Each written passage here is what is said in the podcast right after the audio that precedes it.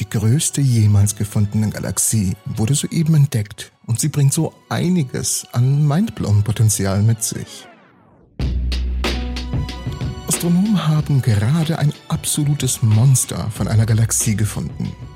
Die etwa drei Milliarden Lichtjahre entfernte Alcyonius ist eine riesige Radiogalaxie, die fünf Megaparsec in den Weltraum hineinreicht. Das entspricht etwa einer Länge von 16,3 Millionen Lichtjahren und es ist die größte bekannte Struktur galaktischen Ursprungs.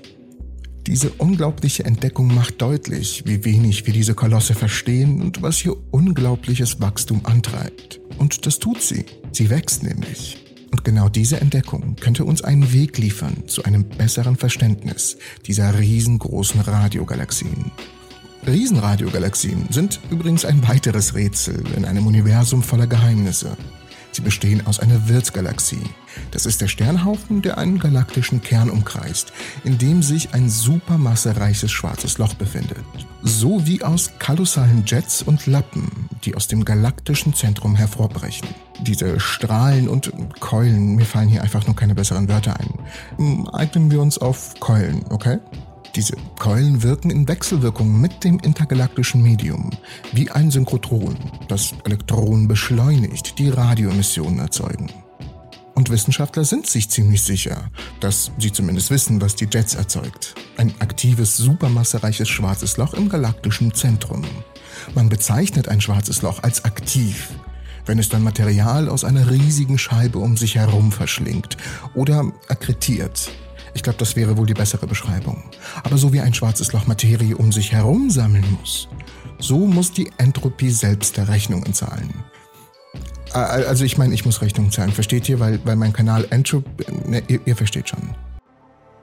Zuletzt waren wir bei der Bezeichnung des schwarzen Lochs als aktiv. Es gilt nämlich als aktiv, wenn es Material aus einer riesigen Scheibe um sich herum verschlingt. Und nicht alles an Material in dieser Akkretionsscheibe, das in ein schwarzes Loch hereinwirbelt, landet zwangsläufig jenseits des Ereignishorizonts. Ein kleiner Teil davon wird irgendwie aus dem inneren Bereich der Akkretionsscheibe zu den Polen geschleudert, wo er in Form von Strahlen aus ionisiertem Plasma in den Weltraum geschleudert wird. Und zwar mit Geschwindigkeiten, die einen erheblichen Prozentsatz der Lichtgeschwindigkeit erreichen. Diese Strahlen können enorme Entfernungen zurücklegen, bevor sie sich zu riesigen Radiostrahlungskeulen im Weltall von der Galaxie aus ausbreiten. Dieser Prozess ist ja eigentlich ziemlich normal. Sogar die Milchstraße hat Radiokeulen. Was wir nicht so recht verstehen ist, warum sie in einigen Galaxien zu absolut gigantischen Ausmaßen im Megaparsec-Bereich anwachsen. Diese Galaxien werden Radio- oder Riesenradiogalaxien genannt. Und die extremsten Beispiele könnten der Schlüssel zum Verständnis der Ursachen für ihr Wachstum sein. Wenn es Eigenschaften von Wirtsgalaxien gibt, die eine wichtige Ursache für das Wachstum von Riesenradiogalaxien sind, dann werden die Wirte der größten Radiogalaxien diese wahrscheinlich besitzen. Das erklären die Forscher unter der Leitung des Astronomen Martin Oye vom Leidende Observatorium in den Niederlanden und ihrem Preprint, das zur Veröffentlichung in Astronomy und Astrophysics angenommen wurde und ist natürlich unten in der Videobeschreibung verlinkt. Wenn es bestimmte großräumige Umgebungen gibt, die das Wachstum von Riesenradiogalaxien besonders begünstigen, dann befinden sich diese großen Riesenradiogalaxien wahrscheinlich in diesen Umgebungen. Könnt ihr in den Kommentaren einen Counter machen, wie oft ich Riesenradiogalaxien sage?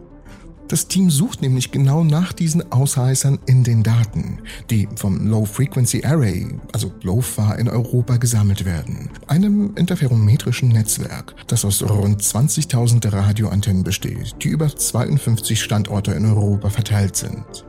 Sie haben die Daten mit einer neuen Pipeline neu verarbeitet und dabei kompakte Radioquellen entfernt, die die Erkennung von diffusen Radiostrahlungskeulen stören könnten und die optischen Verzerrungen korrigiert. Die daraus resultierenden Bilder stellen die empfindlichste Suche nach Radiogalaxiekeulen dar, die jemals durchgeführt wurde. Dann nutzten sie das beste verfügbare Werkzeug zur Mustererkennung, um ihr Ziel dann zu lokalisieren ihre eigenen Augen. Und genau auf diese Weise fanden sie Alcenois, die aus einer Galaxie in einigen Milliarden Lichtjahren entfernt hervorquillt. Wir haben die größte bekannte Struktur entdeckt, die von einer einzelnen Galaxie gebildet wird. Eine riesige Radiogalaxie mit einer projizierten Eigenlänge von 5 Megaparsec. Und nachdem sie die Lappen gemessen hatten, versuchten die Forscher mit Hilfe des Sloan Digital Sky Survey die Wirtsgalaxie zu verstehen. Sie fanden heraus, dass es sich um eine ganz normale elliptische Galaxie handelt, die in ein Filament des kosmischen Netzes eingebettet ist und etwa 240 Milliarden Mal so schwer ist wie die Sonne. In ihrem Zentrum befindet sich ein supermassereiches schwarzes Loch, das etwa 400 Millionen Mal so schwer ist wie die Sonne. Beide Parameter liegen am unteren Ende der Werte für riesige Radiogalaxien was Aufschluss darüber geben könnte, was das Wachstum der Radiokeulen antreibt. Abgesehen von der Geometrie sind Alcenois und seine Wirtsgalaxie verdächtig gewöhnlich. Die gesamte niederfrequente Lichtdichte, die stellare Masse und die Masse des superreichen schwarzen Lochs sind alle niedriger als bei mittleren Radiogalaxien, obwohl sie ähnlich sind. Daher sind sehr massereiche Galaxien oder zentrale schwarze Löcher nicht notwendig, um große Riesen entstehen zu lassen. Und wenn der beobachtete Zustand repräsentativ für die Quelle über ihre gesamte Lebensdauer ist, ist auch keine hohe Radioleistung erforderlich. Es könnte sein, dass sich Alcenois in einer Region des Weltraums befindet, die eine geringere Dichte als der Durchschnitt aufweist, was seine Expansion ermöglichen könnte oder dass die Wechselwirkung mit dem kosmischen Netz eine Rolle beim Wachstum des Objektes spielt. Was auch immer dahinter steckt. Die Forscher glauben, dass Alcenois noch größer wird. Und ich persönlich komme nicht drum herum, euch eine Lüge nach der anderen aufzu... Moment, Moment, Moment. Nein, nein, nein, im Gegenteil, im Gegenteil. Ich entlarve Lügen. Wusstet ihr, dass Atome nicht so aussehen, sondern so? Und man sagt, dass Atome meist eigentlich aus leerem Raum bestehen. Die Elektronen und Protonen sind so weit voneinander entfernt, dass sie praktisch leer sind. Und doch fallen wir nicht durch die Stühle, wenn wir uns hinsetzen. Wieso eigentlich nicht? Dieses Video wird euch die Frage beantworten und noch so viele weitere. Ich bedanke mich fürs Zusehen. Unten in der Videobeschreibung findet ihr einen Link zu mir, also ein Linktree, zu Instagram, Twitter und so weiter und so fort. Ruhig beitreten, Hallo sagen. Ich bedanke mich fürs Zusehen und ich hoffe euch alle in der nächsten Episode der Entropy zu sehen.